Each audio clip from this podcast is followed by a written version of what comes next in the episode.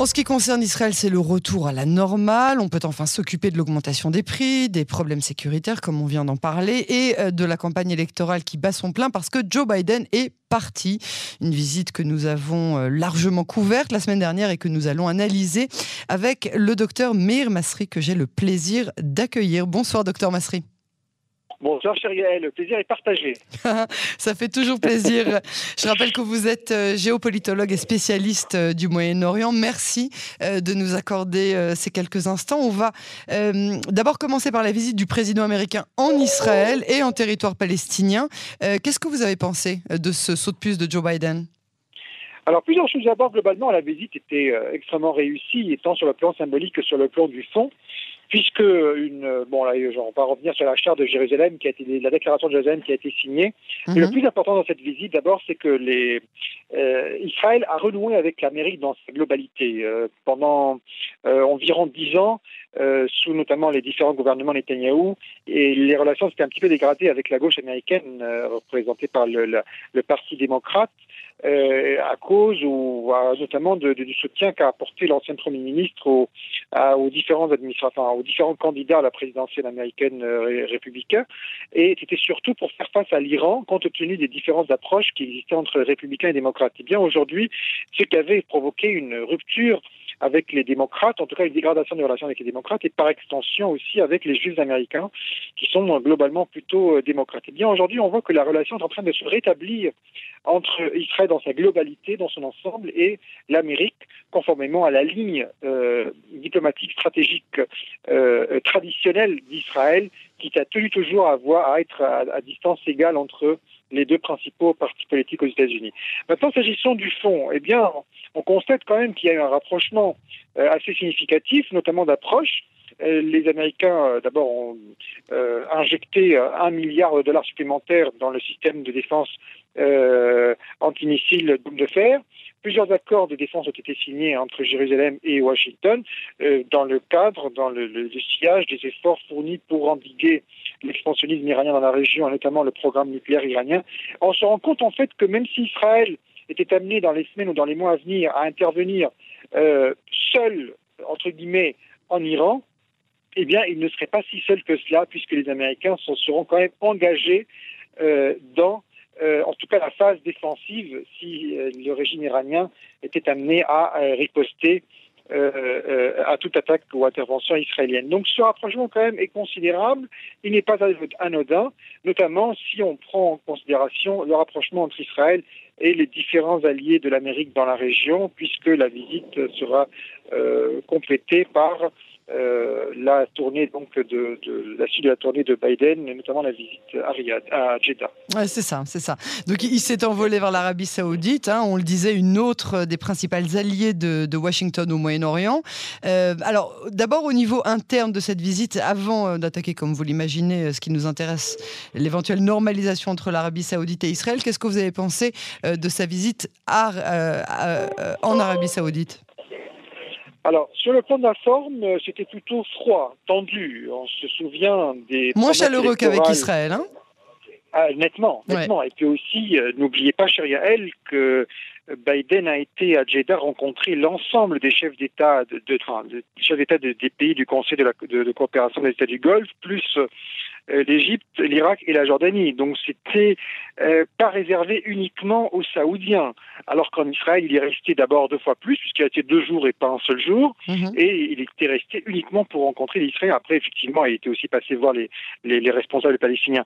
Mais disons que Israël a reçu beaucoup plus d'attention de la part du président américain et il y avait beaucoup plus et la visite était beaucoup plus chaleureuse euh, qu'à Jeddah. Si on ajoute à cela également le le froid, le climat était plutôt tendu euh, parce que euh, on sait très bien les, les, les, relations tendues entre démocrates américains et, et euh, prince héritier Mohamed Ben Salman sur fond d'assassinat de l'ancien journaliste Khashoggi et de différentes exactions sur des, contre les, les, droits de l'homme et des opposants, les opposants saoudiens, et on se souvient très bien des, de la promesse de Biden lors de sa promesse électorale, campagne électorale, qui promettait de faire de l'Arabie saoudite, de, Ben Salman et de l'Arabie saoudite, du régime saoudien, pardon, un régime paria.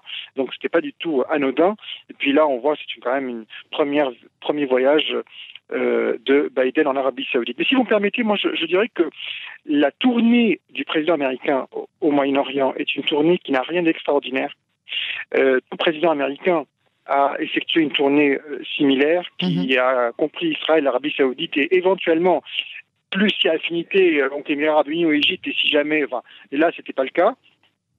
Euh, en, revanche, bon, il y a eu un peu de retard à cause du, du, contexte international, la crise sanitaire et la guerre d'Ukraine, mais euh, le contexte est extraordinaire. Le contexte, la menace, d'abord la guerre qui est de retour en Europe et dans laquelle est fortement engagé l'Occident, États-Unis en tête, et puis euh, surtout la question de, la menace iranienne hein, qui plane sur l'ensemble des pays de la région, à commencer par Israël, et, mais pas, pas, que, pas que Israël. Puis enfin, il y a la question énergétique mais là encore, je ne faut, pas juger trop vite parce que la messe n'est pas encore dite, hein, s'agissant de l'augmentation ou pas du pétrole euh, de la part de l'Arabie saoudite et de ses alliés euh, du Golfe. Pour l'instant, ils ont annoncé qu'il n'y aura a priori pas d'augmentation, mais personne ne s'attendait à ce qu'une décision de cette nature soit prise dans l'immédiat lors du sommet. Donc, euh, je ne dirais pas qu'il y a eu une déception. je pense que ça reste à suivre. Alors, est-ce que vous pensez euh, que, les conditions sont assez mûres dans les deux camps, euh, et surtout au sein euh, des pays qui sont concernés hein, par cette éventuelle prochaine normalisation entre Riyad et Jérusalem? Et si oui, quels seraient les contours d'un tel accord? Quelles conséquences, notamment au niveau de la question palestinienne? Alors la question palestinienne est une question qui, intéresse euh, l'ensemble des pays arabes, tout naturellement. Euh, personne ne se désintéresse de la cause palestinienne et du, du projet de règlement euh, du conflit. seulement l'approche est différente. L'approche des pays du Golfe n'a rien à voir avec l'approche qui était celle de la plupart des pays arabes dans le passé. Ça veut dire quoi? Ça veut dire l'idée selon laquelle il faudrait attendre, ne rien faire, voire même alimenter le conflit, boycotter Israël euh, jusqu'à ce que la, la, question soit résolue, eh bien, ne tient pas du, du tout euh, aujourd'hui. Aujourd'hui, il y a une volonté de construire, de dépasser la crise, de dépasser le conflit, en attendant qu'il se euh, trouve une résolution. Donc c'est déjà une approche beaucoup plus constructive et beaucoup plus positive. Et ça vaut pour Israël, mais ça vaut aussi pour les autres, puisque ces pays cherchent aussi à avoir des relations normales avec l'Iran, malgré le contentieux qui existe avec ces pays. Euh, euh, donc oui, je pense qu'on peut dépasser. Alors effectivement, ils sont tout, ils restent attachés à la, à la solution des deux États, mais cela n'a rien d'extraordinaire, puisque c'est la position d'une large partie de la communauté internationale, Amérique en tête. Oui, j'allais dire, les Américains sont venus avec ça euh, sur un plateau d'argent en disant si vous voulez, il faudra commencer par là. Bien sûr, mais c'est pas commencer par là. Ce sont deux processus parallèles. Ça veut dire l'idée, c'est que un rapprochement israélo-arabe va faciliter la, résolution du conflit avec les Palestiniens, de, même que toute avancée euh, significative avec les Palestiniens aura également un impact tout à fait euh, révolutionnaire et significatif sur le rapprochement israélo-arabe global. Donc, ce sont deux processus parallèles qui euh se soutiennent. L'un soutient l'autre. mais, mais, mais, mais, mais, il faut faire très attention il n'y a aucun doute sur le fait que les relations entre Israël et l'Arabie saoudite connaissent euh, euh, une amélioration et que nous sommes en train de normaliser nos relations. Alors, est-ce qu'il y aura des ambassades Peut-être pas, mais vous savez, il ne faut pas tellement s'attacher aux symboles. Ah bah et, j'aime toujours donner l'exemple de la Syrie et du Liban, par exemple. Vous savez, la Syrie et le Liban ont normalisé leurs relations diplomatiques et ouvert des ambassades euh, après 2005, après l'assassinat de Rafik Hariri et le retrait syrien du Liban. Donc, pendant des décennies, il n'y avait pas de relations diplomatiques pour des raisons euh, qui seraient compliquées d'exposer maintenant. Euh, de même qu'Israël et l'Iran, qui entretenaient des relations stratégiques avant 1979, avant la révolution iranienne, et, très peu de gens savent, très peu de gens savent qu'il n'y avait pas de relations diplomatiques normales entre Jérusalem et Téhéran avant 1979, qu'il y avait une, ambassade israélienne en Iran, mais il n'y avait pas d'ambassade iranienne en Israël, et l'Iran avait aussi. Euh, Je savais même pas que c'était possible qu'il y ait que, que, oui, oui, oui, c'était tout à fait, c'était ça. Il, il, disait que ça sera, ça va se faire plus tard, tout doucement, mais entre-temps, hmm. ils ont quand même pris parti pour l'Égypte durant la guerre de Kippour, ils ont soutenu l'effort de guerre égyptien financièrement, militairement, politiquement, mais ça ne les a pas empêchés d'être un partenaire clé d'Israël sur d'autres fronts et d'être également de, coopérer avec Israël sur, dans d'autres domaines. Donc je pense que oui, on peut avancer. La relation avec l'Arabie saoudite peut s'améliorer, peut connaître une nette, une amélioration significative, et on peut même avancer vers des projets sécuritaires de fond euh, avant même la signature de relations diplomatiques. Effectivement, c'est un parcours atypique, mais euh, euh ça va se faire comme on dit en arabe, choya choya. Tout à fait. Choya choya, mais, tout je, doucement. je pense que le problème, c'est que la, la, la, ce qui fait que beaucoup de gens sont déçus en réalité, D'abord, en Israël, nous avons des médias libres. Hein, nous sommes une démocratie, donc on a la presse libre. Tout le monde parle, on parle comme on veut. Et donc, il y a eu quand même beaucoup de d'exagération. Et certains même sont allés jusqu'à parler de d'OTAN arabe, d'OTAN moyen-oriental, d'OTAN arabe israélo-arabe, alors que c'est que c'est quand même fort et excessif. Et je ne sais même pas si Israël serait intéressé de faire partie d'un OTAN régional, parce que ça veut dire quoi OTAN? Autant ça veut dire que chaque pays membre euh, euh, est dans l'obligation d'entrer en guerre pour défendre tout pays attaqué. Mais franchement, est-ce que nous en Israël, est-ce que nous en Israël on a envie d'aller nous battre euh, si jamais Bahreïn était attaqué par l'Iran d'aller nous battre pour défendre Bahreïn Est-ce que la famille israélienne lambda euh, est prête à sacrifier son fils pour défendre les, frontières de Bahreïn ou les îles euh, émiraties occupées par l'Iran? Bien sûr que non. Donc je pense que nous, Israéliens, nous sommes les premiers à ne pas vouloir d'un OTAN régional. Nous avons beaucoup exagéré en réalité. Mais par contre, nous sommes tout à fait intéressés par euh, cette, ces arrangements sécuritaires que nous sommes en train de, signer un jour après l'autre. Et nous voyons aujourd'hui que Tsahal a désormais un représentant à Manama euh, mhm. auprès de la cinquième flotte américaine, euh, que nous avons euh, effectué des entraînements et avec plusieurs pays arabes de la région, y compris des pays avec lesquels nous n'avons pas de relations diplomatiques. nous sommes également heureux de constater que de plus en plus d'émissaires et de hauts responsables militaires de pays arabes se rendent en Israël. je pense notamment au général saoudien Anwar Eshki qui s'était rendu en Israël il y a quatre ans. Je pense également officiellement, hein, ou presque, en tout cas ça n'a pas été caché, et, le chef d'état-major de l'armée de l'air émirati euh, qui a euh, euh, également rendu visite à, une base de l'armée de l'air israélienne l'année dernière. C'était quand même un geste extrêmement fort. Donc tout cela n'est pas anodin. Tout cela n'est pas anodin. Il y a un, axe régional qui est en train de se constituer. Ce n'est pas un OTAN, c'est autre chose. C'est ça. Ce sera une autre formule une autre formule.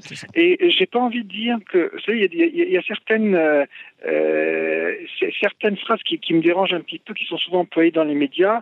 Euh, l'intégration d'Israël dans la région ou intégrer Israël. Moi, j'aime pas trop tellement cette, cette expression parce que ça sous-entend que qu'on serait un pays qui n'est pas intégré ou qui n'est pas partie de la région, alors que nous sommes, je veux dire, l'origine même de la région moyen-orientale. Nous sommes le seul pays au Moyen-Orient qui parle aujourd'hui la même langue que parlait euh, euh, sa population il y a 2000 ans. Euh, personne aujourd'hui ne parle copte, personne ne parle le phénicien ou le babylonien ou l'araméen en Syrie. Euh, nous parlons un hébreu quasiment biblique, mais pas vraiment. Quasiment biblique. nous parlons la langue hébraïque, en tout cas. donc, je pense que Israël a tout à fait sa place au Moyen-Orient. Nous ne sommes pas, si vous voulez, un pays qui est en train de mendier la paix. Israël est un pays qui est courtisé. et franchement, on a autant à donner qu'à recevoir. Euh, donc euh, je pense qu'il y a euh, beaucoup de raisons d'être optimiste et que ce, ce, à quoi nous assistons aujourd'hui est absolument historique inédit comparé à la situation qui, était, qui existait il y a deux ans ou dans 2015, au moment de la signature du premier accord avec Lyon, nous étions beaucoup plus, beaucoup moins, si vous voulez, intégrés entre guillemets, si j'ose dire. Et, et, et, tout cela doit être pris en compte malgré les divisions, malgré euh, cette cinquième euh, élection parlementaire que nous attendons au mois de novembre. Donc malgré tout ça, Israël a beau être divisé, Israël a beau être traversé par des clivages euh, politiques intenses, mais sur les grandes questions stratégiques, nous sommes unis et c'est pour ça que nous avançons et que nous réalisons des progrès de plus en plus importants malgré donc ces divisions. Docteur Meir Masri, merci beaucoup pour cette analyse toujours aussi passionnante. À très bientôt sur Canon Français. Merci beaucoup, à bientôt.